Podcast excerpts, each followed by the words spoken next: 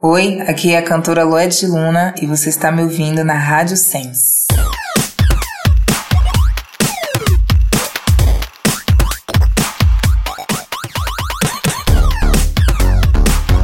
Sejam bem-vindos ao podcast Aos Cubos! Esse é o programa de número 49, eu sou o André Aloy. E como a gente acha nas redes sociais, gatinho? Arroba Aloyster. E você, Judy Oliveira? Meu nome é Judy Oliveira, já Como fui já disse. introduzida. o Faustão já me introduziu hoje. Eu sou arroba Corra de Corra. E, por último, mas não menos importante, eu sou o Victor Albuquerque, arroba Wikipédia. E no programa de hoje, Top ou Flop? Aí depois surgiu a tour da Pablo Vittar na nota de 50 reais. Essa é maravilhosa. Eu... Nossa convidada de hoje é uma rainha politizada. Pode entrar, Lued Luna. Porque a solidão da mulher negra, ela tem várias dimensões, ela não é só a solidão afetiva, amorosa, sexual. E hoje vamos ler os comentários da tour Bad Romance que rolou no nosso Instagram. Tive que pagar 60 reais de Uber pra ir embora. Foi a decepção amorosa mais cara da minha vida, gente. Roda a vinheta!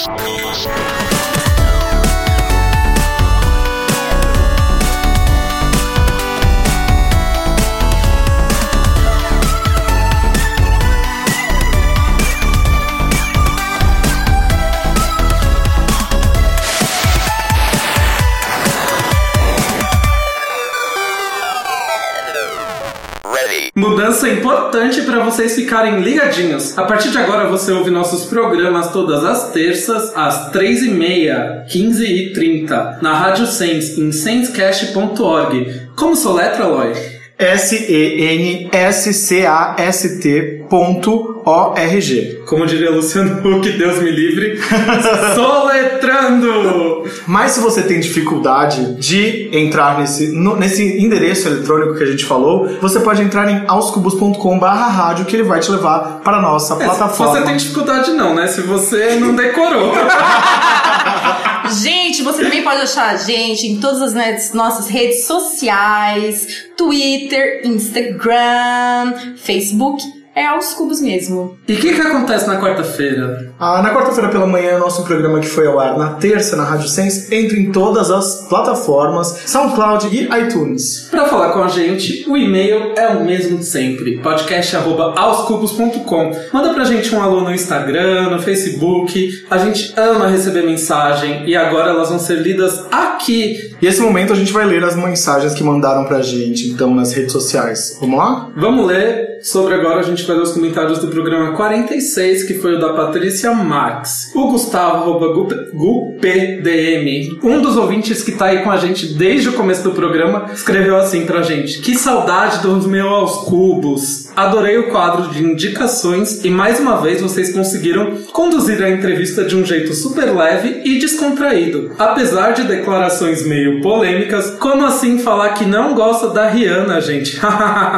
Brincadeiras à parte, bom estar de volta com vocês, lindos. Emoji de beijinho. O fã-clube Patrícia Max escreveu: A entrevista foi maravilhosa e super descontraída, com perguntas escapando do óbvio e super divertidas. Eu adorei. E Daniel Peixoto mandou: Meu Deus, amo tanto o seu Agora. Patrícia Marques. Ele tava falando da Patrícia Marques, acho. Não é da gente, não. Não, era de nós. Daniel, se você ama a gente, vem pra nossa bancada, né? A gente tá sentindo sua falta aqui no programa. Pois é, participou só por telefone e tal. A gente tá sentindo sua falta aqui no programa. Exato. Bom, a gente pediu também pra galera mandar o que já fez de mais romântico pro crush e flopou, que foi a nossa tour do Bad Romance. A gente vai ler alguma dessas histórias. Vamos lá, gente. Vou pôr meu óculos de coração da Chili Beans. Vem, Chili, patrocina a gente, seus lindos. O Alan Barbosa. Então, ele deixou a gente divulgar o arroba dele. Arroba A-House. Eu nem sei falar isso. Hey House, deve ser porque tem um. Hey House!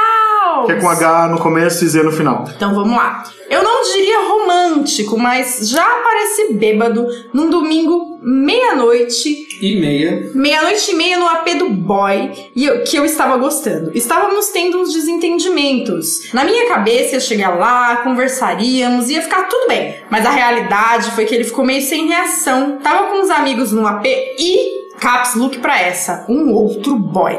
Eu comecei. Eu comecei a chorar, pedi um abraço, aquela bad. Conversamos, mas ele disse que era tudo mal entendido, ou seja, ilusão na cabeça do, do rapaz, né? E que não tinha mais nada entre a gente. Aí fui tentar voltar pra casa, uma da manhã, sem transporte público funcionando. Tive que pagar 60 reais de Uber pra ir embora. Foi a decepção amorosa mais cara da minha vida. Gente, quem nunca chorou no Uber, olhando pra fora da janela e fazendo um clipe, né? Porque a gente chora olhando pra fora da janela e você se imagina num clipe assim, muito bad vibes, né? Socorro. Vocês já passaram por alguma vez? Nossa, Ele sempre. for ficar sem transporte pra ir embora? meu, eu choro que não. no Uber assim. Eu já passei por um Já? Eu já. Que bad. Eu E tem um complemento, ele falou que chorava no Uber, né, Não, gente? não. Não, eu tive que pedir dinheiro emprestado ainda pro boy pra ir embora. Ai, que E bad. quando eu cheguei em casa ele tinha me bloqueado, eu nunca devolvi o dinheiro. me bloqueou, não me deu possibilidade de pagar. né, gente? Nossa, eu me senti muito humilhado. Alan, tamo com você, brother. Todo mundo já passou por isso. Exato, todos passam por isso. O Diego, arroba Diego Wilson, que é com dois Os, então é Wilson. Paguei um frappuccino de morango, vente, com adicional de baunilha. Caramba, hein? Tava empoderado de grana. Para a amiga dele ficar dando em cima dele. Pra ele, no caso, o ex. Então, assim, você pagou pro, pro boy. Al- alguém me explica essa história? É, O que eu entendi foi que ele pagou pra amiga dele dar em cima dele, mas... Na verdade, assim, o rolê foi o seguinte. Ah, não, ele pagou pro boy e a amiga do boy ficou dando em cima do boy. É Isso, isso, isso mesmo. É assim. É... E o boy era ex da amiga dele, é isso? Isso E mesmo. o boy é hétero, Diego. Não, não, na verdade, eu- o que eu entendi, eu acho que ele escreveu amiga, mas era amigo. Ah! Entendeu? E Bom, aí- se o pai era hétero, já é um flop desde Não, não, eu né? acho que era amigo e ele digitou errado. Ou ele escreveu amiga, né? Porque toda gay se chama de amiga. É, foi uma coisa mais ou menos assim. E eu, já pra esse boy, eu falaria assim, amigo, devolve todos os frappuccinos que eu te dei, cara. devolve aqui. Eu falaria assim, pode ficar com esse frappuccino usado, porque meu frappuccino é zero. Ai, amigo, não mexe com comida comigo, não. Me dinheiro de volta. Ai, você parece uma taurina, mas não é não, amiga. Você é de aquário. Será que eu nasci em mês errado me, conto- me registraram errado? A gente é Eu bem acho nessa que- época. Eu acho que o seu planeta lanche está em touro. Será? Será? Alô, ele é esse, amigo? Esse daqui é maravilhoso. Tentando uma reconciliação, mandei, mandei pra casa dele um kit de flores, doce de leite Havana e chocolates caríssimos da casa Juliana. comigo. Riquíssimo. Juliana Flores Oficial, que ele até marcou Juliana Flores. Tá querendo ser patrocinado, cara? E ele mandou a caixa sem abrir pra minha casa num Uber. Eu mandei de volta pra casa dele com um bilhete que se não quisesse era pra jogar fora. Ele jogou. Amigo, pelo amor de Deus, por que, por que jogar fora? Não, que desperdício. Essa história eu sei, porque é um amigo meu. Ah, então é uma roupa misteriosa. Não, pode falar. Ele, ele postou publicamente no nosso Léo Fernandes, é arroba LeoMGBR. É maravilhosa essa história, gente. Essa, essa foi a nossa tour. Tiveram mais algumas histórias que mandaram, mas nem todas a gente podia ler aqui. Algumas também. Se você quiser saber, tem um post lá no Instagram, vai Tem lá. um post lá, tem os Vai lá comentários. Tá E a com gente- a foto do buquê do, de batata De batata do McDonald's. McDonald's patrocina a gente também. Mas vocês estão muito jabazeiros nessa edição, né, gente? Já é o segundo aqui, Gente, a esse gente merchan. precisa Amiga, a de gente quer, eu dinheiro. quero Big Taste de frango todo dia agora, vai ficar bem E imenso. agora que tem mini Big Taste? Sério, vai no, vai no tá McLanche Big Feliz. Fome, né? Não, McLanche Feliz, agora Não, vai ter um mini sei, Big é. Taste. Mas é que nós precisamos, na verdade, de lindos microfones para que nós co- consigamos entregar para vocês o melhor material. Exato, é. Vamos, vamos, rolar aí, vamos rolar esse programa Wikipedia. Vamos fazer um intervalinho, depois a gente volta com o top ou flop.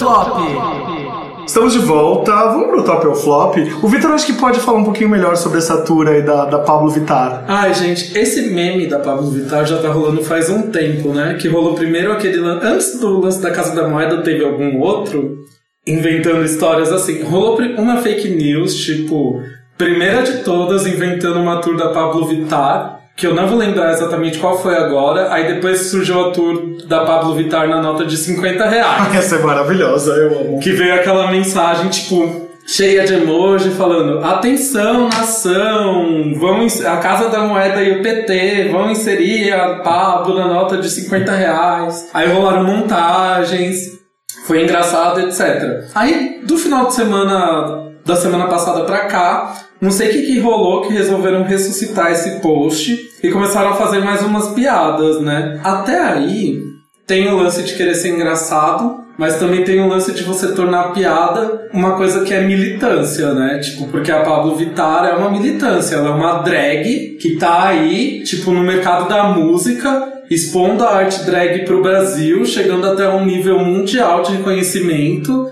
E, enfim, Tem esses feats, né? Com Major Lazer, é, esses XX. feats com Major Laser, é, Charlie XX, exatamente. E por causa de uma fake news, virou um meme que enquanto tá ali na, na panelinha LGBT, ok, sabe? Tipo, não é todo mundo que é obrigado a ser militante de raiz e não fazer É coisa de com falar, a falar mal do meu amigo, tipo, a gente fala entre a roda, fala, tipo, se alguém de fora fala mal do meu amigo, você vai defender, né? É, então, mas aí acabou caindo um pouco meio que pro mundo hétero fazer piada disso também. Rolaram muitas vertentes dessa, dessa brincadeira e virou aquele lance, tipo, da mesma piada contada várias vezes que perde a graça. Tipo, teve uma brincadeira da, da Mônica transgênero, né? Tipo, atenção pais, a Globo vai exibir o Mônica, Mônica transgênero no novo programa infantil de Pablo Vittar. Péssimo, o né? Criança Viada, não podemos deixar que essas emissoras esquerdistas do PT façam isso com as nossas crianças. Vamos às ruas. Isso é criado inicialmente como uma piada, mas chega em gente de uma camada muito mal informada na nossa população que pode tomar isso como verdade, mesmo mesma piada tipo sobre a Pablo na seleção brasileira, enfim. Sério, tipo, eu acho que tem que ter limite pra pra algumas brincadeiras. E essa brincadeira tomou um rumo assim um pouco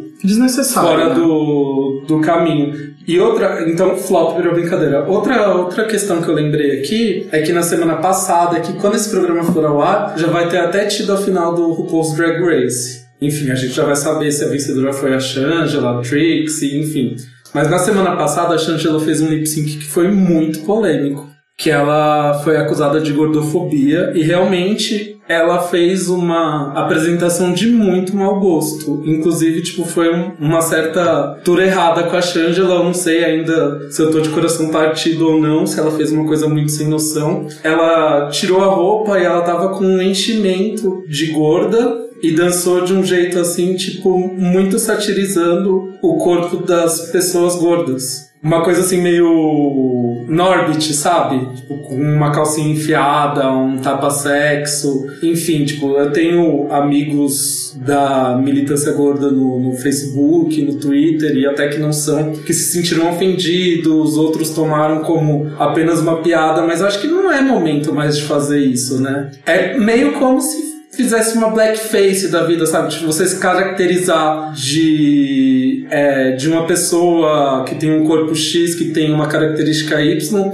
e tornar isso uma sátira. Se ela tivesse levado isso para um lado político, ok, mas ela era só uma pessoa magra satirizando o corpo de uma pessoa gorda. Então eu vejo isso como um flop. Não sei se vocês chegaram a ver essa apresentação. Não, eu não vi, eu não tenho acompanhado essa temporada de É, Drag Race. Já que você levantou esse assunto, vamos dar um espaço aqui pra Flávia Durante, que é uma pessoa militante da causa. Vamos colocar um áudio dela bem curtinho pra falar sobre essa militância e o poder dessa, da militância? Minha área de atuação é a luta anti-gordofobia e a inserção da mulher gorda na, no universo da moda. né? eu tô nessa luta aí há quase 10 anos. É, Esse tema tem ficado quente, né, de, de algum tempo pra cá, né, mas no Brasil já tem gente se mobilizando aí falando do tema há uns 10 anos pelo menos. A mulher sofre um machismo, uma misoginia né, de todas as formas, todos os âmbitos possíveis, né? O corpo é a principal delas, né? A gente não tem controle sobre o nosso corpo em momento algum, né? E a pressão estética é uma das formas mais cruéis de você controlar a mulher. E a gente vem lutando aí a cada dia para que as mulheres não admitam isso, né? Que saibam que tá tudo bem ser do jeito que a gente é e não- a gente não é obrigada a se encaixar, se enquadrar em padrão algum. A gente não quer quebrar o padrão magro e criar o padrão gordo, não é nada disso. A gente quer quebrar todos os padrões, que não existe mais essa palavra, né? Porque cada pessoa é única, né? E cada pessoa tem a, a sua importância. Né? Não precisa ser todo mundo igual, no mesmo molde, no mesmo formato. Eu acho que a vida fica mais bonita, fica mais interessante com diversidade. E eu produzo há cinco anos o Pop Plus, né, que é uma feira de moda plus size, que tem incluído aí nesses últimos cinco anos mulheres que foram totalmente excluídas do mundo da moda, né? Porque até então você achava que se você era uma mulher gorda, ou se tornava uma mulher gorda, você só era obrigado a se esconder, esconder o seu corpo, não precisava não queria tendência nem informação de moda e não é nada disso. A gente provou que a mulher gorda, ela quer estar tá bem vestida como qualquer outra e merece, né, isso. Porque a moda ajuda a formar sua identidade, sua autoestima, né? Depois de décadas sendo minadas aí, maltratadas e excluídas em lojas, isso, por mais que a sua autoestima seja formada, seja bem formada, isso acaba te abalando de alguma forma, né? Porque a moda faz parte do, da sua identidade, né? Da sua identificação e eh, comunicação com o mundo. E a gente feito, tem feito um bom trabalho aí ao longo desses cinco anos no Pop Plus, né? E quase dez anos aí como jornalista escrevendo sobre o tema ou trazendo o tema para os lugares onde eu fui editora. Então a gente tem que ter essa responsabilidade aí social de trazer várias questões para onde a gente trabalha. E tem havido várias iniciativas interessantes, né? Nesse, na minha área de atuação, que é a, a militância anti-gordofobia, então eu posso citar além do Pop Plus, Coletivo África Plus Size Brasil, que eh, trata do recorte aí da, da mulher gorda, né? Da mulher gorda negra, né? Que também acaba sendo excluída de várias formas, né? Do mundo da moda. É, a Casa Volume, que tem produzido um conteúdo bacana na internet, agora com, com festas também. E várias militantes, né? Que a gente segue, lê, como a Raquel Patrício, Virginia Cruz. É, a gente sempre tá de olho aí que elas têm a dizer, pra gente pensar, refletir junto, né? Acho que é isso. Queria agradecer a Flávia Durante por ter mandado esse áudio aqui pra gente falar sobre esse assunto tão importante nesse, nesse mês, nesse mês da mulher. Flávia, obrigada, você foi maravilhosa, a gente quer te agradecer. Essa pauta é muito importante e que seja cada vez mais discutida e que a gente desmistifique cada vez mais esse peso que, as, que a sociedade coloca sobre o corpo feminino e masculino. A Flávia tem uma coluna no UOL falando sobre, uh, sobre o movimento Acessem lá, procurem ela nas redes sociais, que é arroba Flávia Durante. Gente, a Anitta, que ela postou assim nas redes sociais. Ela tem 26 milhões de seguidores. Amigos, meu número de telefone mudou. Estou com muita preguiça de chamar um por um pra avisar. Mandem DM que eu mando um novo número. Amo todos. Mentira. Aí, logo em seguida, uma hora depois, ela falou assim: Eu disse amigos, gente. Entre aspas, e falou assim: hashtag senso. Rainha debochada. Nossa, é muito Mas deve ter debochada, tido né? gente que ficou pé da vida com ela. Sim, eu achei Top, Eu engraçado. achei uma brincadeira engraçada. Mas é porque, deve porque ela ter tido faz, gente que... ela faz aniversário agora no fim do mês, então ela tava É. falando sobre a festa. Ela, em, em Instagram, em stories anteriores, ela falou sobre a festa que ela vai fazer. festa, hein? Bafa essa festa. Ela vai fazer quantos anos, você sabe? 23, eu Eu acho. fui chamada, não contei? Que neném? Você foi chamada, bebê? Eu não contei pra vocês? Ai, tá, tô contando agora. Eu vou, gente, vou fazer uma cobertura especial lá no meu Insta. Mentira! A Anitta vai fazer Ai, eu 25. acreditei como eu sou trouxa. É uma fic, óbvio.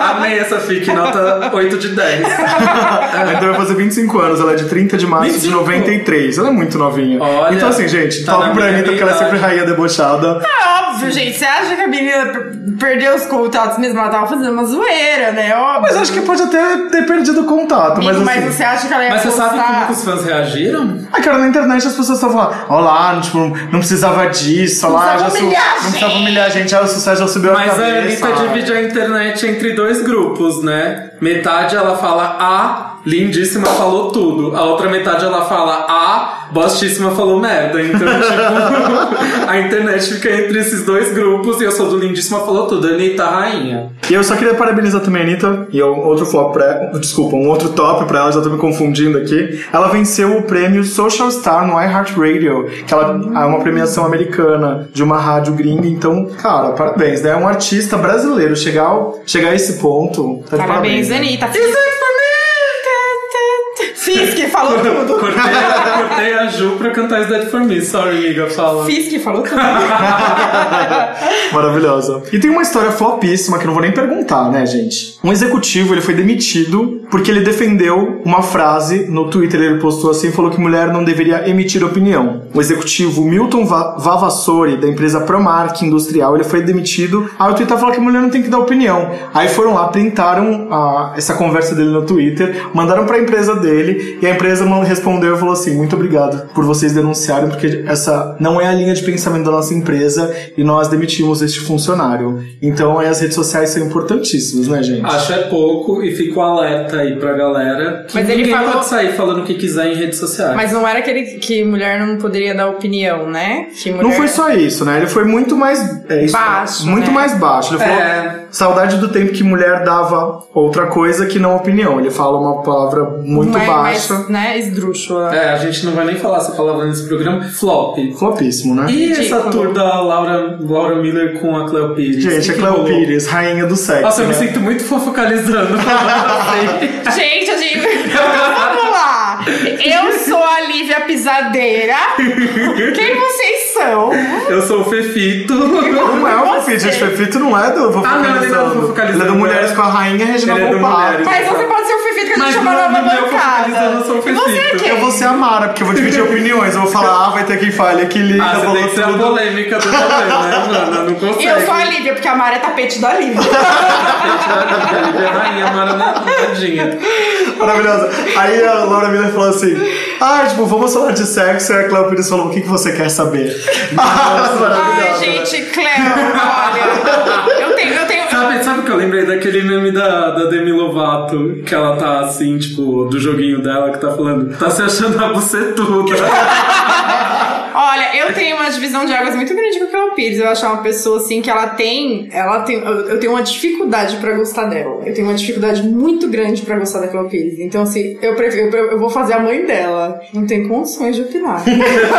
Sem condições de opinar. Sem condições Isso de opinar. aí. Ai, Só gente. isso. E vamos agora então pra lição de casa? Lição de work. Uh, uh, uh. Vocês eram bons de lição de casa? Eu, como bom geminiano, deixava sempre pra última Eu hora. era muito nerd, eu, Eu fazia também. as lições de casa com bastante antecedência. Até eu descobri que eu podia deixar pra última. Até eu entrar na faculdade e fazer Procrastinador tudo na última hora também. Enfim, hoje eu trouxe dicas pra ouvir e pra ver. Nossa. Né? Pra ouvir, tem a música que o Twin Shadow lançou na semana passada, né? Eu ia passar essa dica na semana passada, ficou pra essa. Ele é um cantor norte-americano de origem dominicana, que mora em Nova York, e ele tem um som bem indie, eletropop ali, bem que mescla com o Lula Palusa da vida. Ele lançou uma música com a participação do trio das, das irmãs Haim, chama Saturdays, que é uma música muito gostosa, tem uma pegada bem oitentinha, assim, tipo, com uma guitarrinha bem gostosa. Ele já tem três discos de estúdio muito legais. O Twin Shadow é um cantor negro, ele é lindo, é um gato. E eu indico o segundo disco deles para quem, dele para quem quiser partir pra discografia, que chama Confess, que é de 2012. E agora ele vai fazer o comeback, logo logo ele lança um disco novo, então eu indico ele. E essa música é Saturdays. E pra ver, eu tô viciado no ciclo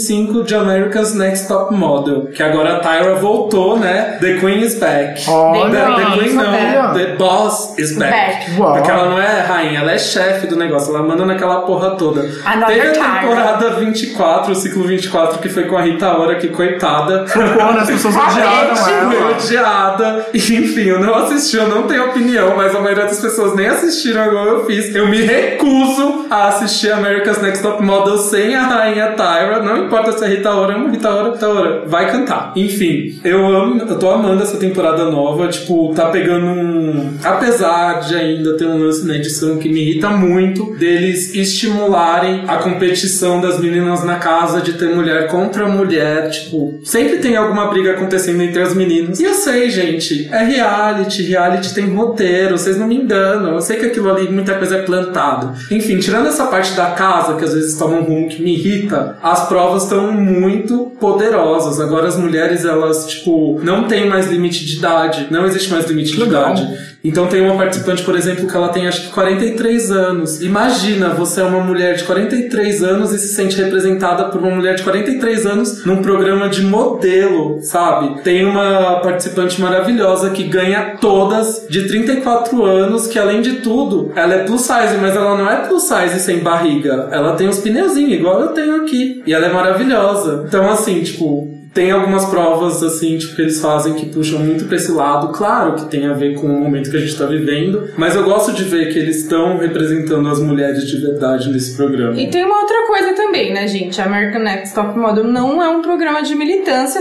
é um reality show e você tem que ir com essa cabeça. Exato, não é o objetivo. Por favor, não é o objetivo. É que a gente tem maneira de problematizar tudo, né? Não, mas eles estão puxando muito pro lado da A militância. gente não precisa achar nada close errado, mas a gente tem que entender que às vezes algumas coisas têm um intuito extremamente comercial. Sim. Então, calma, né? Vamos. Mas eu tô achando essa temporada muito close certo. Inclusive, Close já falei pra senhora assistir Ju e pro senhor assistir a Aloy Another também. time. Que eu e o Aloy a gente já fez maratona de, de. America's Next Top, a Next Top Model junto, juntos gente. também, exato. Eu amava. Maravilhoso. Ju, e qual a sua lição de casa essa semana? Minha lição de casa é para ler e assistir, bebezinhas. É o livro Gandhi, que é por ele mesma, uma autobiografia. Tô toda tentando ser melhor. Uma pessoa melhor.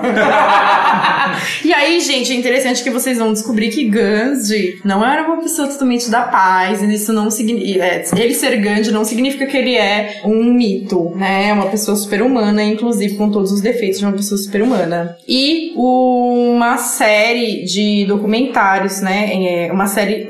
Na verdade, são documentários em forma de série do GNT, que é Liberdade de Gênero. Só tenho uma terceira coisa pra dizer, que é, por favor, vamos fazer Pantera Negra sem sucesso de arrecadação da Marvel?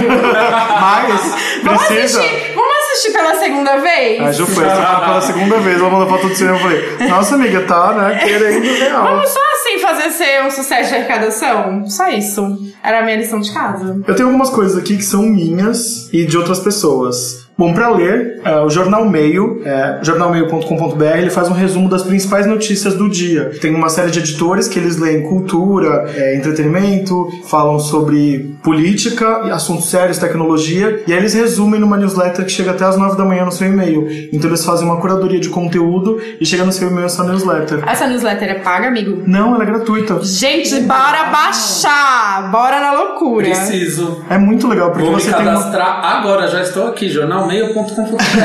Mas porque são pessoas super bem no- renomadas dentro do jornalismo e elas resolveram fazer tipo uma startup de fato que busca conteúdo. Então é muito legal isso pra, pra você se sair de casa já com, com os assuntos frescos do dia da manhã. Se você não tem paciência pra ler jornal, ele te dá pelo menos um resumo, resumo do que tá acontecendo no mundo. Arrasaram Bel Passes da startup. E que mais? E eu queria falar também sobre o disco novo da Alice Caymmi, tá incrível, tem participação do Rincon Sapiência. Eu não lembro se eu falei sobre isso aqui já em algum momento, mas eu não, tô não, tão não viciado. falou. É incrível essa música com o Rincon, é um. E tem com a hino. Pablo também, gente, sério. Já saiu o clipe? Ainda não, né? Não. Elas estavam gravando. É, saiu o clipe agora já. Tipo, a gente, nesse dia que a gente tá gravando, não, vai sair essa semana que a gente tá gravando. Gente, que hino esse clipe, amei!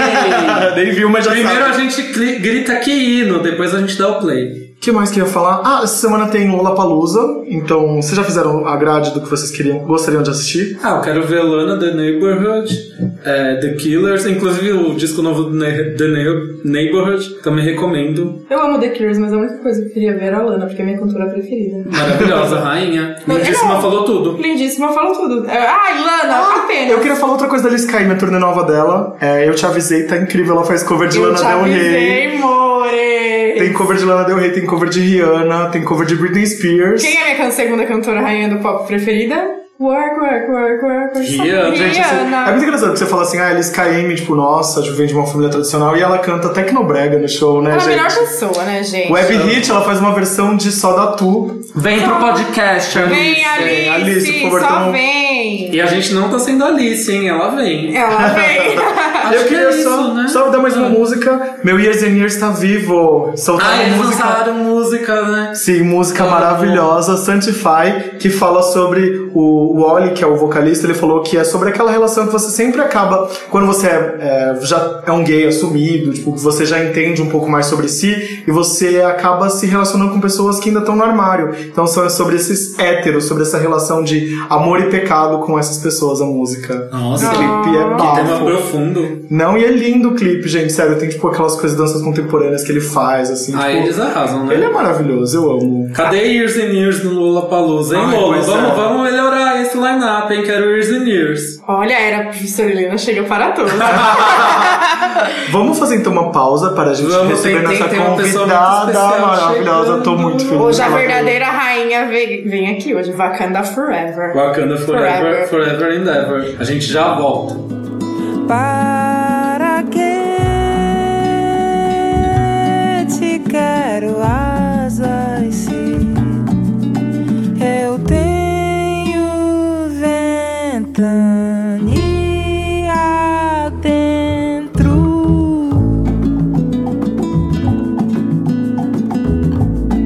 Eu fiz até uma tempestade, rodei no céu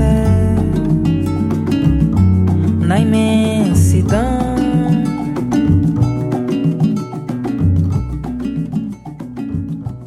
Estamos de volta e agora a gente vai falar com uma convidada incrível. Vamos apresentar ela, Vicky? Ai, vamos. Vamos Posso, po- posso tomar as honras hoje? Vou Olha, vai lá, lugar? vai lá, que eu já fiz Vou- esse Hoje texto. eu vou roubar o lugar do Aloy. Eu ouvi que você é a voz que, que as pessoas mais gostam nesse podcast. Eu tô aqui, ó. Ah, é? chateado. É a voz que eu mais gosto. Gente, é pra isso que eu pago fonoaudióloga.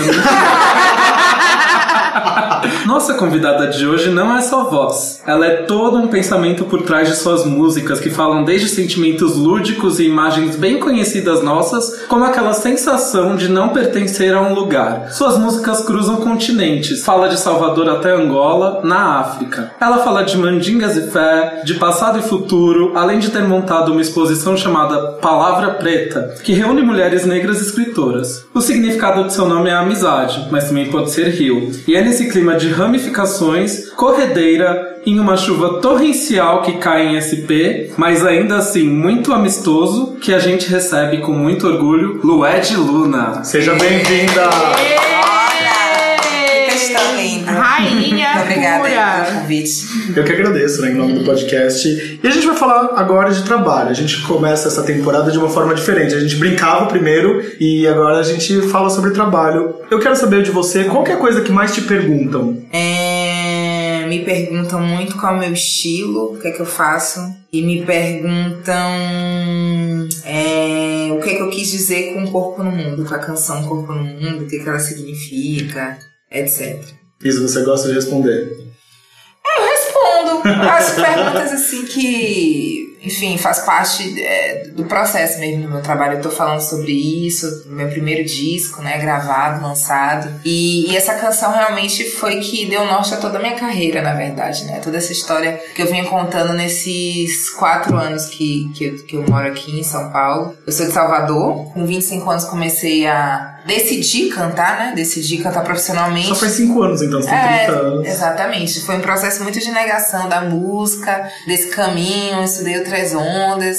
E aí, com 25 anos, decidi, com 27 vim pra São Paulo. E aí, cheguei aqui em São Paulo, me deparei com, com a realidade muito diferente da minha, vindo de Salvador, né? Que é uma cidade extremamente negra, a cidade mais negra fora da África. E me senti muito sozinha, né? Não somente sozinha, porque vim sozinha com a mala e sem conhecer absolutamente ninguém, mas essa solidão tomou outra dimensão também, né? A solidão de não me ver na cidade. é, e, e ao mesmo tempo, é, eu morando na Barra Funda, né? Logo quando cheguei, eu me deparava muito com, com a imigração que estava chegando naquele momento de, de africanos e haitianos. É um bairro que hoje acolheu a- as pessoas que vieram de outros países, né? Exatamente, ali por causa do terminal, né? E aí, o que acontece? Me senti muito identificada com esses corpos, mas ao mesmo tempo tinha esse distanciamento mesmo cultural, linguístico. Então eu fiquei pensando muito sobre esse, esse lugar, desse, do meu, primeiro do meu próprio corpo, né? Aqui nesse, nesse, nesse espaço, nesse território.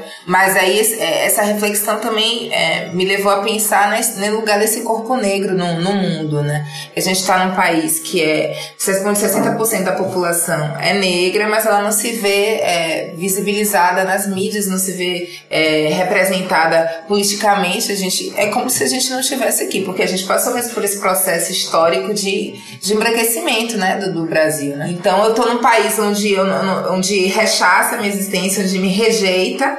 E ao mesmo tempo eu não tenho pra onde voltar. Eu vejo a galera aí da África, me sinto identificada com eles, são os meus primos, mas assim, quais Áfricas, né? Porque a África é muita coisa, a África é multiétnica, a África é plural, a África. E aí fiquei nessa de onde eu sou, quem eu sou, pra onde vou, é, onde tá meu corpo no mundo. E saiu essa canção, que nasceu aqui em São Paulo, nasceu desse encontro com a minha solidão e com a imigração. E aí eu decidi fazer um show que eu levei por dois anos, sem disco, sem nada, só experimentando canções que eu vim compondo aqui, canções que eu já tinha né, feito em Salvador. E aí depois, só depois de dois anos ano passado, eu fui contemplada aí com, com um prêmio e consegui gravar o disco. Eu acho que é, foi uma demanda minha, mas uma demanda do público também, já que eu estava já ficando conhecida por conta da internet, dos clipes que eu vinha lançando e dos shows que eu vinha fazendo. Então foi como um fechar um ciclo, assim, né? Dessa história Um Corpo no Mundo, que eu vou contar por uns dois anos aí, pelo menos. Lued, é, a gente ia tomar essa direção assim no programa, porque a gente preparou uma pauta pra você. Uhum. Mas você deu abertura diante dessa resposta que você deu, que eu achei maravilhosa, inclusive. Lued Rainha. Ai, gente. E de verdade, Eu sem me sem. Não. Se deixar falar, é só eu falar. Não, e sem mistificar. É Quando a gente fala rainha, é não mistificando que é um mito, que é uma pessoa inacessível, igual a gente brincou, né? Que o Lued também compra maçã e vai à feira. Mas a gente tá, esse mês, existe uma pauta que é uma hashtag criada no ano passado, que é o podcast é delas, e o Aos Cubos tá trazendo, é, é, buscando trazer só mulheres pra bancada pra tratar de assuntos pertinentes. Ah, legal. A gente queria te trazer, inclusive, pra falar do seu trabalho, exclusivamente do seu trabalho, te dar essa voz. Mas você tratou muito dessa questão, não só do negro, como da mulher negra, e você falou muito a palavra solidão. Uhum. E uma pauta que é uma pauta incrível e que precisa ser falada é a solidão da mulher negra. Eu queria que você falasse brevemente, caso não te incomode, da solidão da mulher negra, o que você pensa sobre isso, para as Uhum. meninas que nos escutam, porque a gente tem um público muito forte, né? Sim, É porque sim. nós trazemos é, muitas cantoras é, que estão aí na cena. Fala pra Sim, gente um pouquinho sim. sobre isso rapidinho. Então, esse tema, ele foi um tema muito muito presente assim na minha vida e até mesmo nas redes sociais, né? Foi um tema muito debatido de uns dois anos pra cá e foi um tema que sempre me acompanhou, né? Porque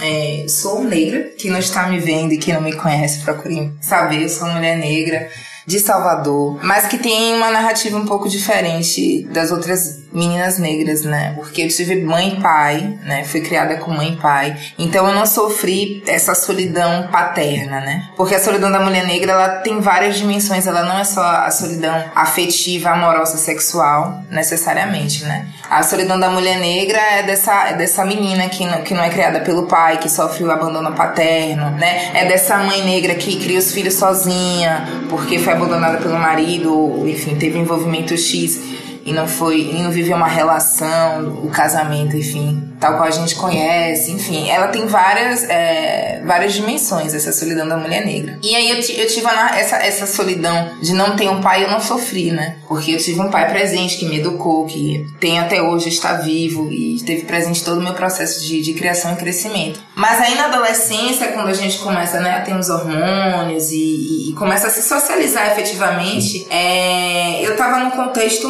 é, hostil, porque eu fui criada por pai e mãe e por pais e mães que funcionários públicos, classe média. Então eu estudei em colégio particular e em ambientes onde a maioria era branca, eu era a minoria, né, naqueles ambientes. E eu não era objeto de desejo dos meus colegas, pensando por uma lógica heteronormativa, né, que a gente aprende a amar assim no começo. Então não era objeto de desejo dos meninos e tal. E aí eu só fui beijar com 17 anos, quando todo mundo. onde foi o boom da gravidez na adolescência, assim, né? E MTV, etc, etc. Então as minhas amigas estavam, tipo, engravidando. e eu não tinha nem dado um beijo, né? Você tava, poxa, crush, me nota. Oh! Inclusive, a minha primeira música, é, ela nasce dessa experiência, né? Eu dei o meu primeiro beijo com 17 anos, eu já escrevia, né? Sobretudo sobre, Sobre essa essas solidão. questões, E eu queria te perguntar se, se naquela época você já sentiu um pouquinho dessa solidão. Aqui em São Paulo só é, fez reverberar essa solidão que você já sentia ou não? Ela no passado você já sentia ela tão presente? Eu já senti essa solidão porque eu me sentia é, deslocada naquele ambiente. É, que era esse ambiente do colégio, da escola, O particular. ensino médio, né, amores? É No ensino médio, pra- que é difícil. Quem é branco, padrão, Ah, exatamente. que é, enfim, que tá ali com a sua namoradinha, sendo desejado, praticando esportes, o, enfim, o garoto e a garota do prom, como seria nos Estados Unidos, né? É, exatamente, os, os, os que sofrem bullying. E, e no meu caso era racismo mesmo, né? Porque é, eu me sentia deslocada naquele, naquele contexto. E, e o tema das. E aí era muito. Ela me perguntou antes, né? Ah, é, enfim, de onde é que surge? Foi você, foi um dos dois. É. E aí eu falei, não, eu comecei a escrever, é, eu comecei com a escrita pra conseguir existir no mundo, pra conseguir me expressar, porque eu era tão calada, eu era tão aquela no fundo da sala que só estudava porque tinha que estudar mesmo, porque minha mãe tava pagando e era obrigada a passar ano, então era quase uma CDF e não tinha um- lá, não era a popular da escola nem nada e tinha dificuldade de me socializar tanto em, na, em termos de amizade e mais ainda questão afetiva, assim, ninguém nunca me chamava pra dançar, toda essa história toda que as meninas negras é, vivenciam, né? E aí, com 17 anos, por conta dessa experiência, né? Essa primeira experiência da afetividade e sexual, eu fiz minha primeira música, que se chama A Pele, que eu não gravei, que eu não canto muito, que eu acho ela muito, enfim, muito de 17 anos. Mas é, é, nasce dessa experiência. Então, assim, a solidão da mulher negra, ela, ela é um, um fato é, comprovado estatisticamente, inclusive, né? Nós somos as, as mulheres negras são as que estão submetidas ao celibato e isso muito por conta é, de um racismo estrutural, né? E de todo um, um, um, um, um processo imagético das mídias e dos discursos é, Que envolve isso. é né? que envolve isso, assim, é verbal e simbólico, né? De que a, a mulher negra, ela não é um, um- humana, pra Digna, começar. digna de amor, né? Digamos assim. Exatamente. É por isso que eu digo que o amor ah, constitui a gente de constitui a gente de humanidade, né? Porque o que que o racismo fez no- na, na sociedade? Ele ele des- des- destitui a humanidade da pessoa negra. E sobretudo da mulher negra. Então, assim, a gente não, não é vista como humana e é vista como um objeto, é vista como um corpo, é vista. Que acontece também com as mulheres brancas. Mas o que acontece com as mulheres brancas está muito associado ao comportamento. Se essa mulher se comporta com, entre aspas, né, de modo mais voluptuoso, ela não é para casar. Mas se ela se comporta bem, já serve para casar. Já a mulher negra não, ela não tá nesse, né, ela não ocupa esse lugar do casamento. Ela, ela é sempre esse lugar, obje- lugar do objeto, da hipersexualizada, né? É, é que a mulher negra, na verdade, se a gente for parar pra pensar, a escravidão ela foi ontem.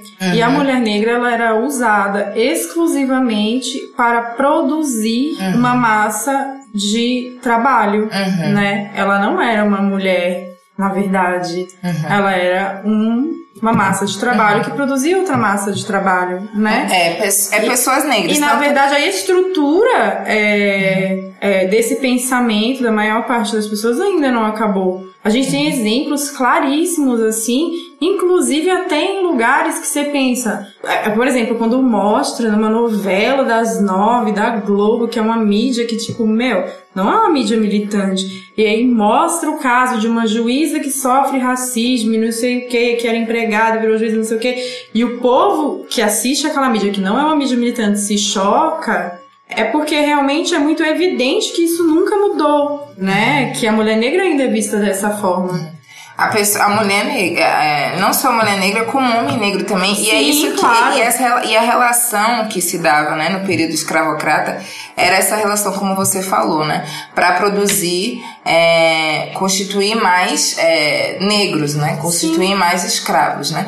Porque a história, a história da escravidão é essa, né? É, destituir a humanidade daqueles povos que estavam ali naquele continente, né? É, com eram, eram tratados como animais ou coisas mesmo, né, que, que se mercantilizava. E isso, e essa, e, essa, e essa lógica, né, essa ideia de que a pessoa negra não é humana, per- perpetua até hoje. Claro. Né? O que acontece, o que a gente está no movimento agora, e que o movimento tem construído, que não é de agora, né, que esse movimento negro é de Existe há anos. muito tempo. É, é, É que agora tem a visibilidade, né? Agora tem outra, outras mídias, outros jeitos de fazer a militância, né? Mas é, o que a gente tem tentado a todo momento é dizer para essa sociedade que nós sim somos humanos, né? Então, quando a gente fala em humanidade, a gente fala em amor, a gente fala em relação, a gente percebe que essa lógica ela entra quando é, a gente se relaciona, né, com com a pessoa negra, né? Quando a gente vai escolher alguém para se relacionar, a gente não vai escolher a pessoa negra, né? Porque ela não é humana. E quando a gente vai escolher alguém para trabalhar, a gente também não vai escolher a pessoa negra, porque ela não é humana. Isso, isso é, é em primeiro plano, né? Essa, essa ideia de, de- da desumanização, da não humanidade da pessoa negra, que passa por pela incompetência, que passa pela feiura, que passa por todas as os adjetivos que se vertentes, né? usa para desumanizar é, esse indivíduo, né? No caso, a pessoa negra. Mas a gente tá falando disso da mulher negra e a gente foi para outro lugar. Mas é importante falar, e aí a gente gosta também. Ah, Mas é. vamos falar um pouquinho mais de, de Música e você. Deixa eu fazer uma pergunta. Quando você escrevia, você já sabia que era música? Não. Era em Não forma era de música. poema? era- É, era, era poesia, era prosa, era coisas que eu sentia, coisas que eu tinha dentro, coisas que eu precisava me expressar. E como eu não tinha com quem falar, eu falava com, com, com os cadernos, assim. E que momento um corpo no mundo está agora? Um corpo não tá indo pro mundo cada vez mais. Quais são os próximos passos agora? O próximo passo é, é uma turnê que a gente, a gente foi contemplada aí pelo edital Natura e a gente vai percorrer quatro estados do Brasil. Participar, enfim, de festivais e tocar aqui no interior de São Paulo e São Paulo também. E quem sabe sair daqui também do Brasil, né? A gente quer rodar. Acho que é o momento de circular com o disco, é o momento de de fazer com que ele seja escutado pelo maior número de pessoas possíveis, assim, no mundo. Como foi pra você ter idealizado a mostra Palavra Preta, que foi a Mostra Nacional da- de Negras Autoras? Sim. Ela rolou em Salvador, foi no ano passado? Sim, ela rolou em Salvador, ela foi idealizada aqui em São Paulo. É, e que tá dentro desse tema, né, de, de, de dar humanidade a Sim. mulheres negras, né? E a mim mesma. Porque é, eu e a Tatiana, a Tatiana é uma poeta, compositora e a- a- ativista.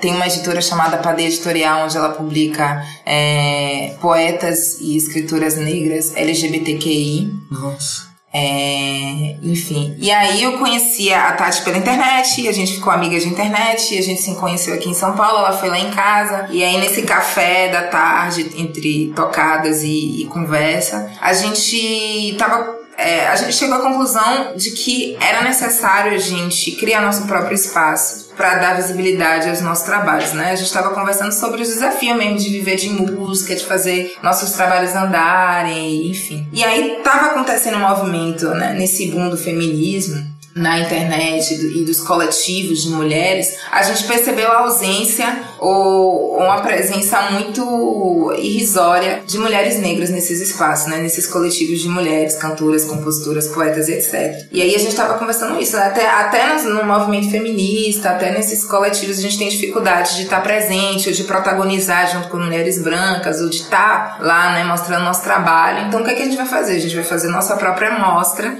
E aí a primeira mostra aconteceu em Salvador, porque na ocasião ela estava em Salvador, eu sou de lá, estava lá também passando verão. Naquele momento eu falo assim, como é bom estar de volta. É. Vocês não sabem o prazer de estar de volta. Exatamente, estava lá bem plena no verão. Ela também foi lá ver o mar e tal. E a gente falou: "Ó, o momento é esse. A gente tá aqui, eu tô aqui, eu conheço um monte de É a Tatiana. Nascimento, né? Tatiana Nascimento. E a Bárbara Esmenia. A Bárbara Ismênia é, é colaboradora dela no Padê Editorial, que é essa editora onde ela só publica, mas ela não é da, da mostra, Palavra Preta. E aí a gente reuniu aí as, a maioria, boa parte das minas nessa primeira edição. Foi lá de Salvador, porque a gente estava em Salvador, mas aí teve a Carla da Silva do Rio de Janeiro, teve Cidinha da Silva, que é uma poeta mineira, teve Ariane Marciano, que é daqui de São Paulo, do Morro Azul. Foi lindo. Aí a gente fez a segunda edição no Latinidades, que é o maior festival é, de, de cultura de mulheres negras do Brasil. A gente conseguiu fazer a segunda edição lá e agora a gente está indo para a terceira edição também em Brasília, no Semina, pela Secretaria de Cultura de Brasília. Vai ser agora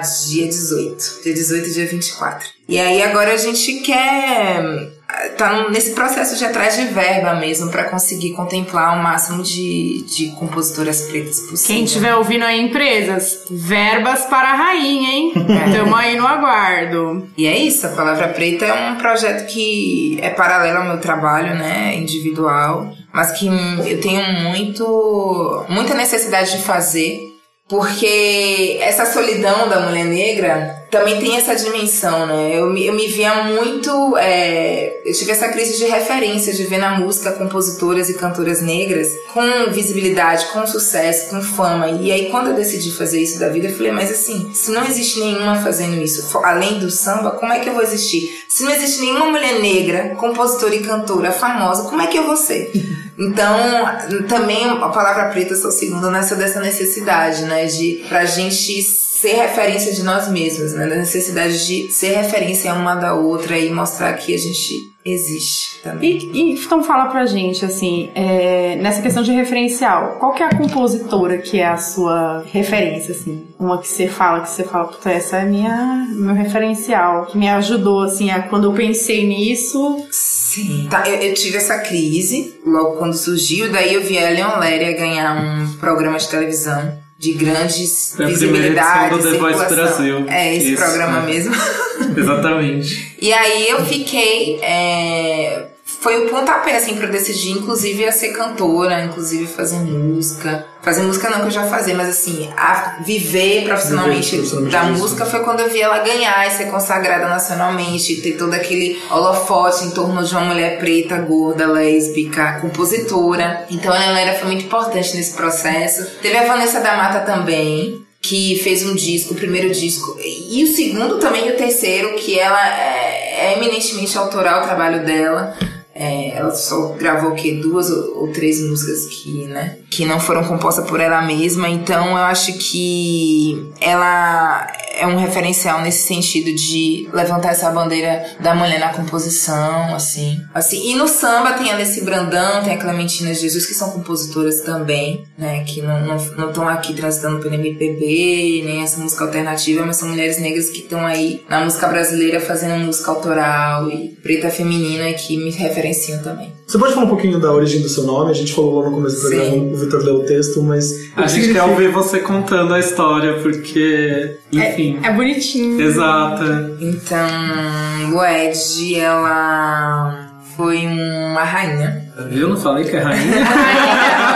não é, não é, queridos. ah, tá, tá comprovado. Real oficial. historicamente. É. Ela foi uma rainha do povo Lunda, que é um povo que. É um território que hoje compreende Angola e Congo, né? Na época não era, não era Congo, nem Angola, nem nada. Não tinha essa divisão política. Ela também é uma personagem de um livro de um escritor angolano chamado Pepe Tela. Né? E meu pai, é historiador baiano, teve a primeira filha, que sou eu, e ele ficou pesquisando qual que nome seria esse e ganhou esse livro, esse romance, que, que conta a história de duas personagens que têm o mesmo nome, que é Luege, que é uma essa rainha, outra é uma dançarina. É um livro muito lindo, inclusive, procurem saber, Luege de Peptela. E significa amizade, mas daí eu vim pra São Paulo e comecei a andar com, com os africanos aí, aí um amigo meu angolano falou que Inchokwe, que é a língua, né? Pode significar rio ou lua. Então agora eu já tenho três significados no mesmo nome. E o sobrenome Luna, do nome artístico, vem disso? É, é, Luna não é ou foi, foi outro passeio? Luna é outro passeio. Luna É. na época que eu era uma adolescente estranha no colégio. E aí eu, eu li um livro. Eu tinha um amigo bruxo que me deu um livro pra ler do Iniciação à Bruxaria, uma coisa assim bem Wicca, né? E aí eu me identifiquei com essas mulheres, né? Que eram cheias de si, com autonomia, com poder, né? Com autoestima. Um, um outro referencial de mulher que eu nunca tinha ouvido falar nos, nos filmes, nem, nem novela, nem, nem desenho animado. Aí eu li aquela, aquele livro e vi aquelas mulheres assim. Falei, ah, eu quero ser isso aí. Eu não sei, não sei se existe mesmo, mas olha, eu quero ser isso aí. Aí comecei a entrar nessa, nessa, nessa história de bruxaria, de Wicca e de não sei o que. Foi, foi a primeira vez que eu ouvi falar em, em, em- em sociedade matriarcal. Foi a primeira ideia de poder que eu tive, né? É, e aí eu, o Luna era meu nome de bruxa. Pouca gente sabe dessa história.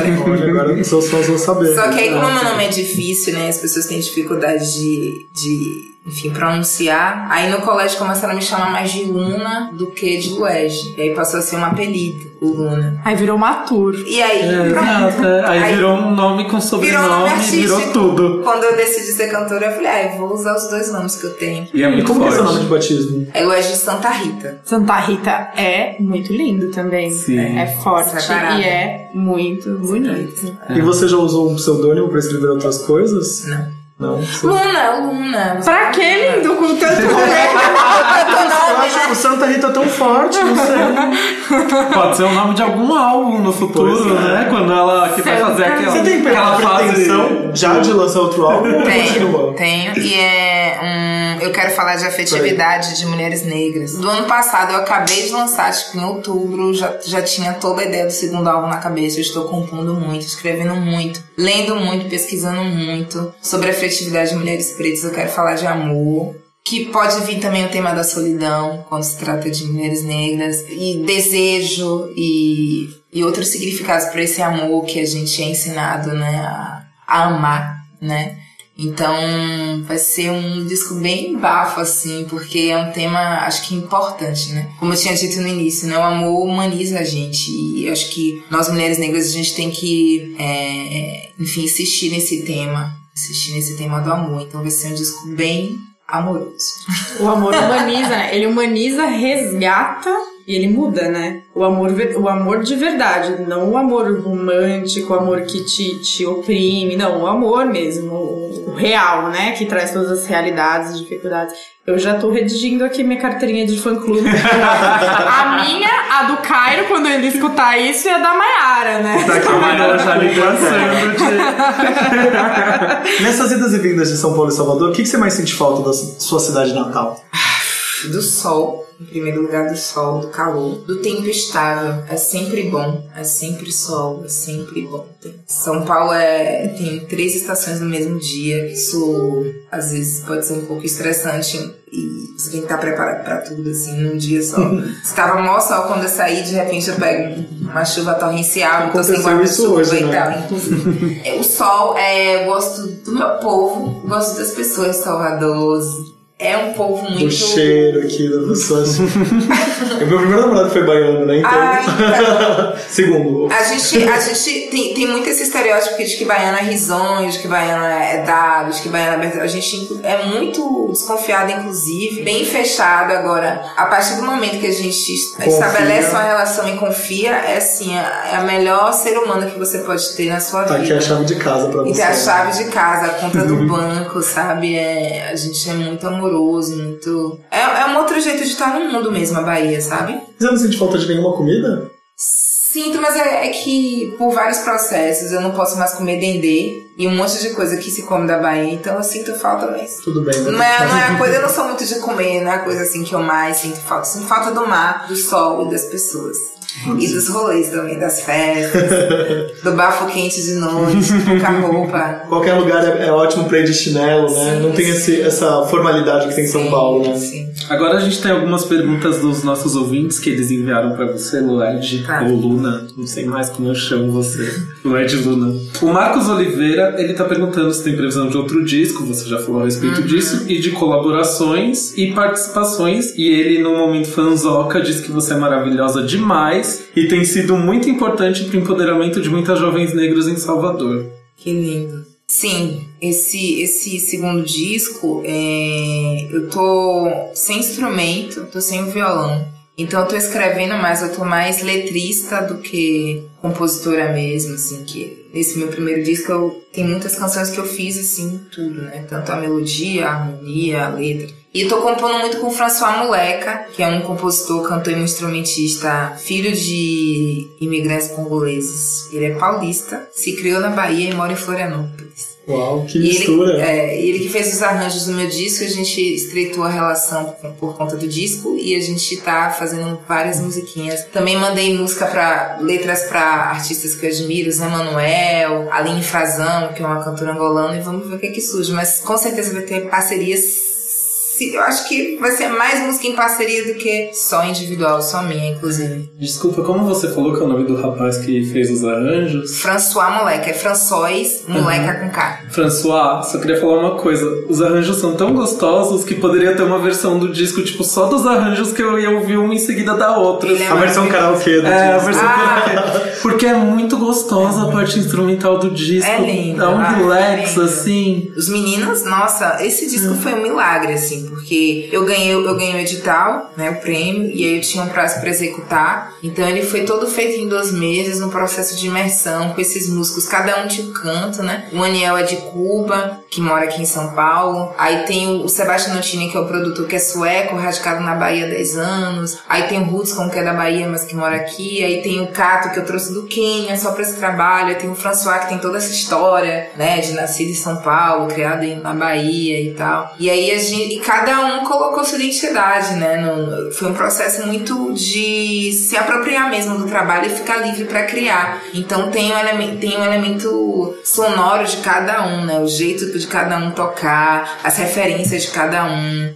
E por isso que tem essa, esse som meio dissituado assim no espaço, né? Você não sabe se é música brasileira, se é música africana, se é afro-baiana. World Music. É, world music. É, a Cica Pereira tá dizendo, Lued, fala um pouco mais pra gente sobre a música Cabo. Acabou? Cabo, desculpa. Cabo. É, então, Acabou é uma canção que eu fiz aqui em São Paulo também. É, ela nasceu aqui em São Paulo é, depois do que aconteceu é, em Costa Barros, no Rio de Janeiro, onde cinco jovens negros foram assassinados pela polícia com 111 tiros. Aquela história dos 111 tiros, dos cinco meninos.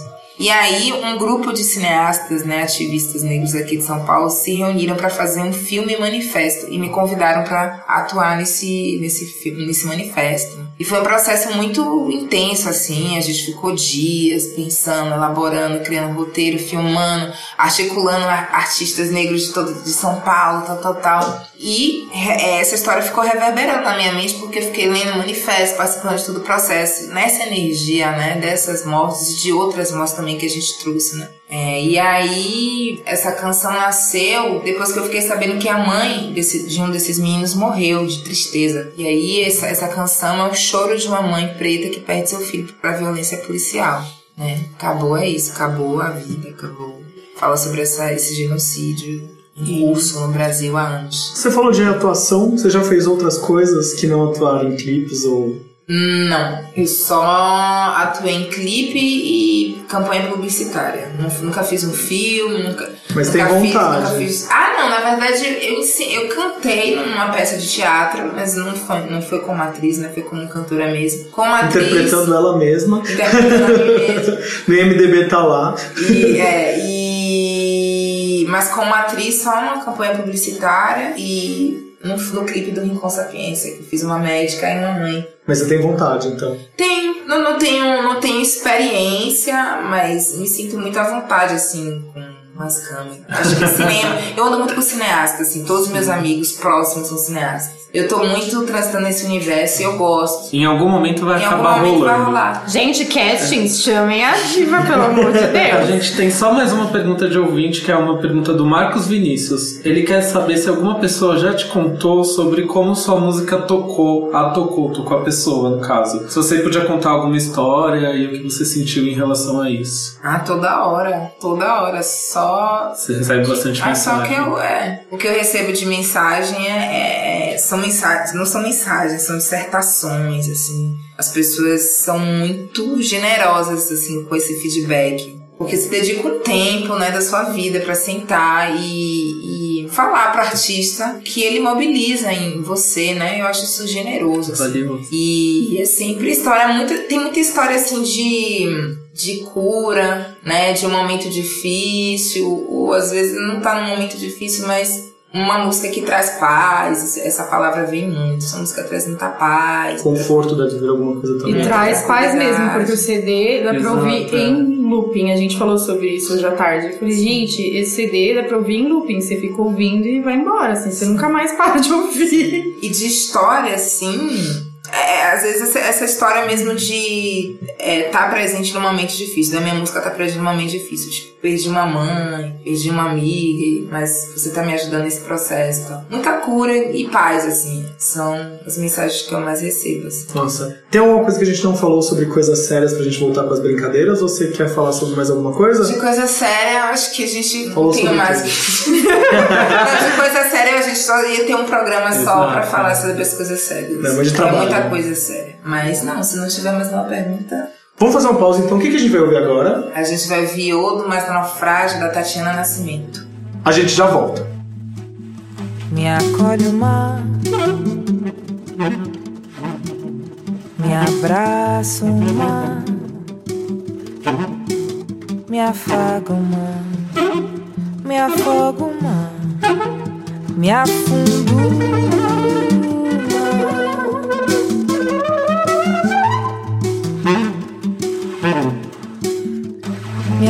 wabarakatuh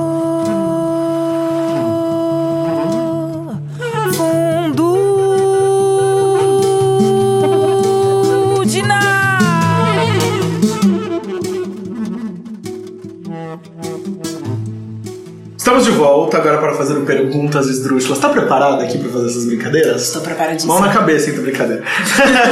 Você quer o Wicca, arroba? Imagine que seu corpo, de fato, é uma embarcação. Qual seria seu plano de navegação? Quais cidades você gostaria de conhecer? Eu começaria indo pra Salvador, que é a terra que eu amo e que eu volto sempre pra recarregar as energias, enfim, pegar um pouco mais de axé.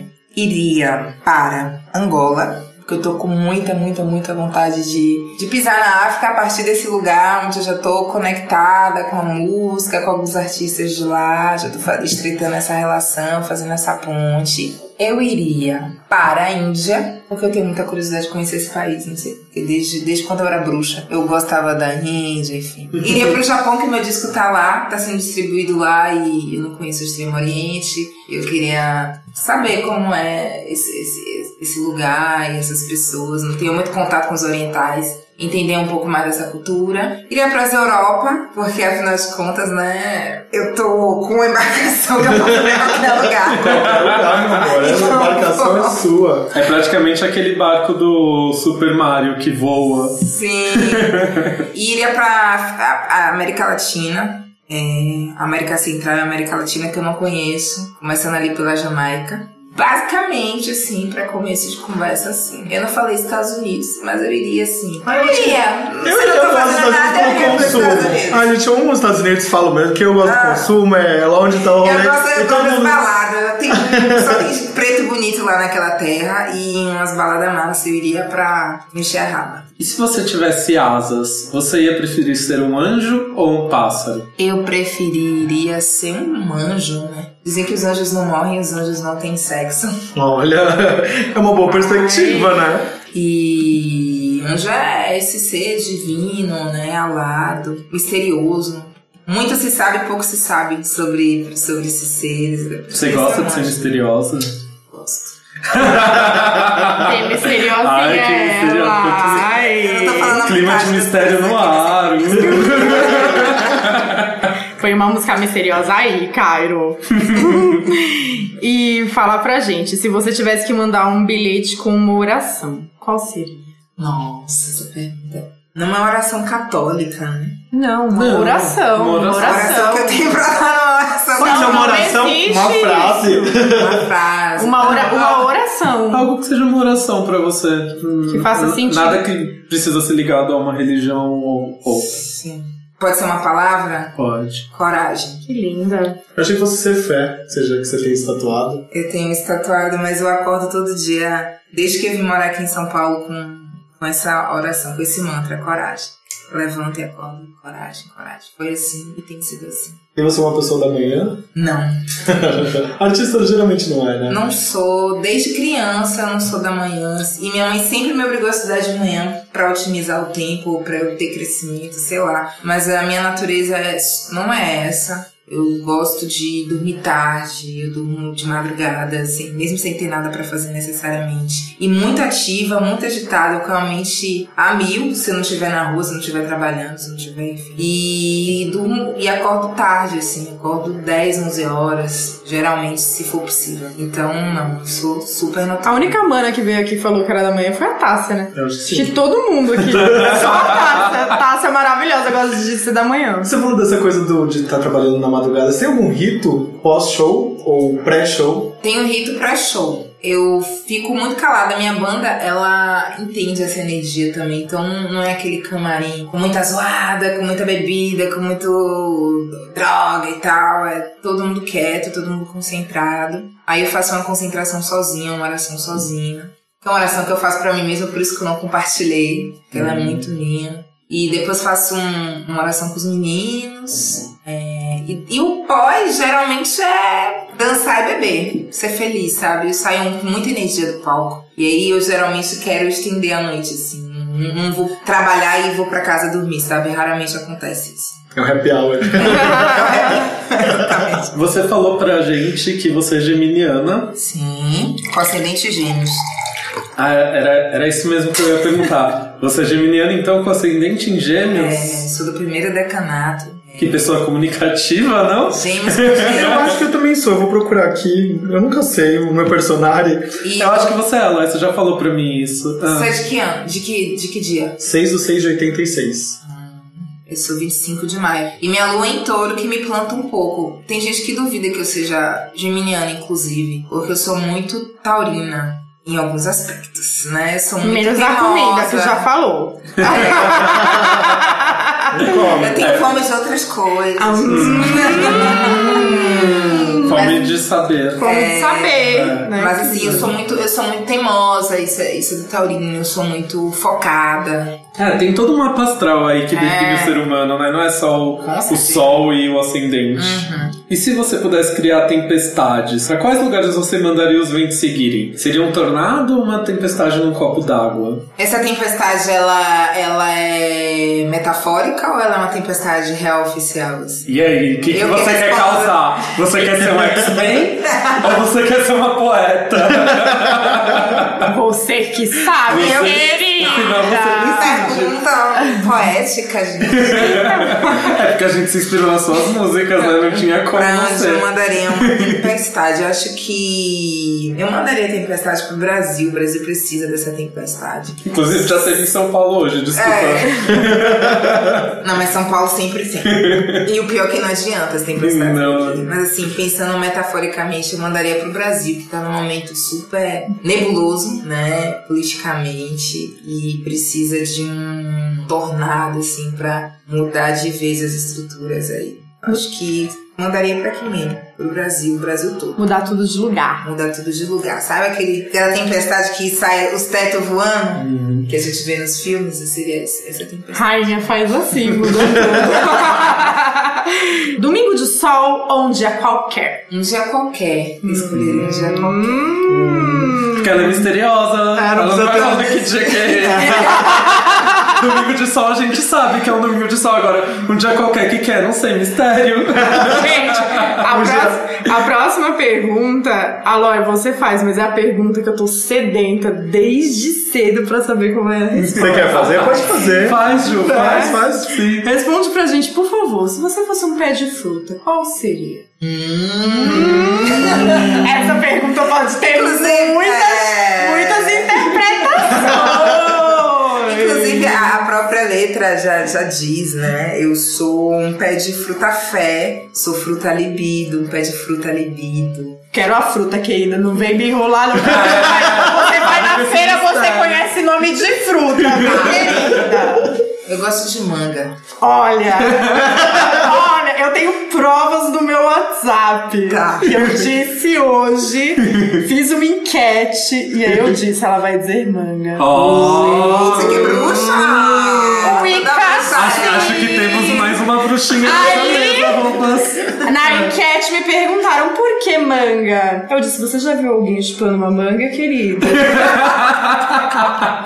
Muito Não, Wicca, é porque não manga também é a fruta da minha infância. O meu, o meu avô, ele tinha um sítio lá em Candeias que só tinha pé de manga. Não tinha mais nada no sítio, só pé de manga. Então, é uma das minhas frutas prediletas. E também tem isso, né? É uma fruta que a gente tem que comer. De A gente vai de botar a boca, né? Você já viu alguém? Não é a pessoa, não é a pessoa coxa que vai comer a manga cortando com a faca. Você já viu alguém chupando uma manga? Ninguém chupa uma manga de uma forma não lasciva. Eu sabia que era Não, e assim, a manga é uma fruta que fica em você depois que você termina de chupar. Porque fica aquele fiapinho no dente. Fica o fiapinho no é, dente, você- o Você cheiro, fica com cheiro, você fica com o rosto pura manga. Sim, eu doce. sabia que era manga. aquela manga coquinho que dá pra comer sem se lambuzar, mas nem tanto, né? Tem esse... Leitão. Porque ela é bem aguadinha. Não, amigo, mas eu já pensei Ela é numa líquida. manga. Aqui, ó. Como que é o Manga rosa. Mangona. Manga rosa aqui, ó, que você põe a Mangona.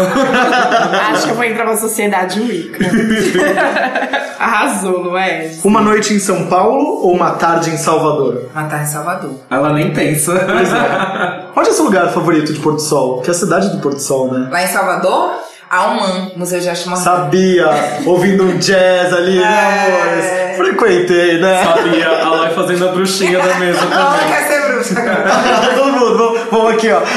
A escola de bruxos no Aos Cubos, Ah, é isso. Hogwarts. Bom, essas perguntas a gente faz desde os primeiros programas, são clássicos. A primeira é: com quem você tiraria uma selfie? Pode ser qualquer pessoa. Qualquer pessoa é tangível, não importa se ela está nesse plano, se ela é do passado ou não. É, vamos parar de falar viva ou morta, porque você imagina que tá no caixão.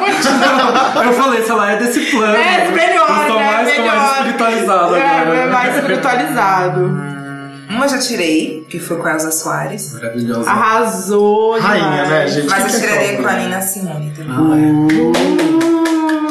meu- um minuto, segundo de palmas. Agora muda um pouco o, o clima da pergunta. Aqui a gente vai esse momento. Tem sempre. Por que tem que olhar pra mim, né? Mundo- os dois se olharam. Porque você é a saidinha.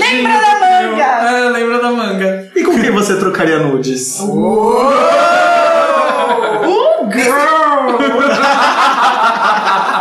Qualquer aqui, ó, qualquer pessoa. Fa- Escolhe, amor, você se Pensa no papel Ah, eu trocaria, né? eu trocaria a Erika Malunguinho, a fundadora do Quilombo Urbano. Maiara, centro tome nota pra gente procurar depois. É um bafo, acho bom convidar ela. Ela, é- ela é a fundadora e idealizadora da Parelha Luzia, que é o Quilombo Urbano, aqui na Rua Apa. É, minha irmã, minha amiga, amor da minha vida, maravilhosa. Mulher preta trans. É, trocaria com a Lineker, que é uma ba- bafônica também, linda. Muito maravilhosa. Estava, falando, estava no salão dela há pouco tempo. Eu trocaria com. Queen Latifa. Nossa. Ai, gente, você A não Ju, sabe. Eu maravilhosa. sempre falo no podcast. A Queen Latifah, ela é a rainha da minha vida. Eu descobri uma série maravilhosa dela dos anos 90 que eu não conhecia. Gente. Que é ela com as amigas, como chama mesmo? Gente, a Queen Latifah, eu falo no podcast um dia sim, um dia não, né? Pra dar uma revezada no programa. Gente, eu ela é a rainha da minha vida. O ela é tudo. Ela é tudo. Só só uma curiosidade. Nessa festa que te- teve em Salvador, você tava? Eu não estava, tava? eu fui convidada, meu amor. Eu quase, eu quase morri quando eu vi. Eu, eu acompanhei todos os stories, eu tava assim, passadíssima. Eu falei assim, Deus, você não tá fazendo isso comigo. Que essa mulher tá aqui. Não, Queen Latifah, Era só um é. parênteses. Queen Latifah. Enfim, mulher preta sapatão, revolução. É, né? Que- Melhor frase.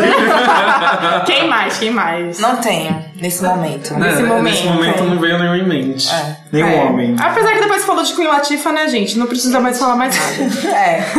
Acho que Mas ela encerra tá por soprando ali, ó. Michael B. Jordan. Ai, Já gente, mas- programa. Já A Shayna já veio semana passada. Não tava aqui? É, a É que eu e a Mayara.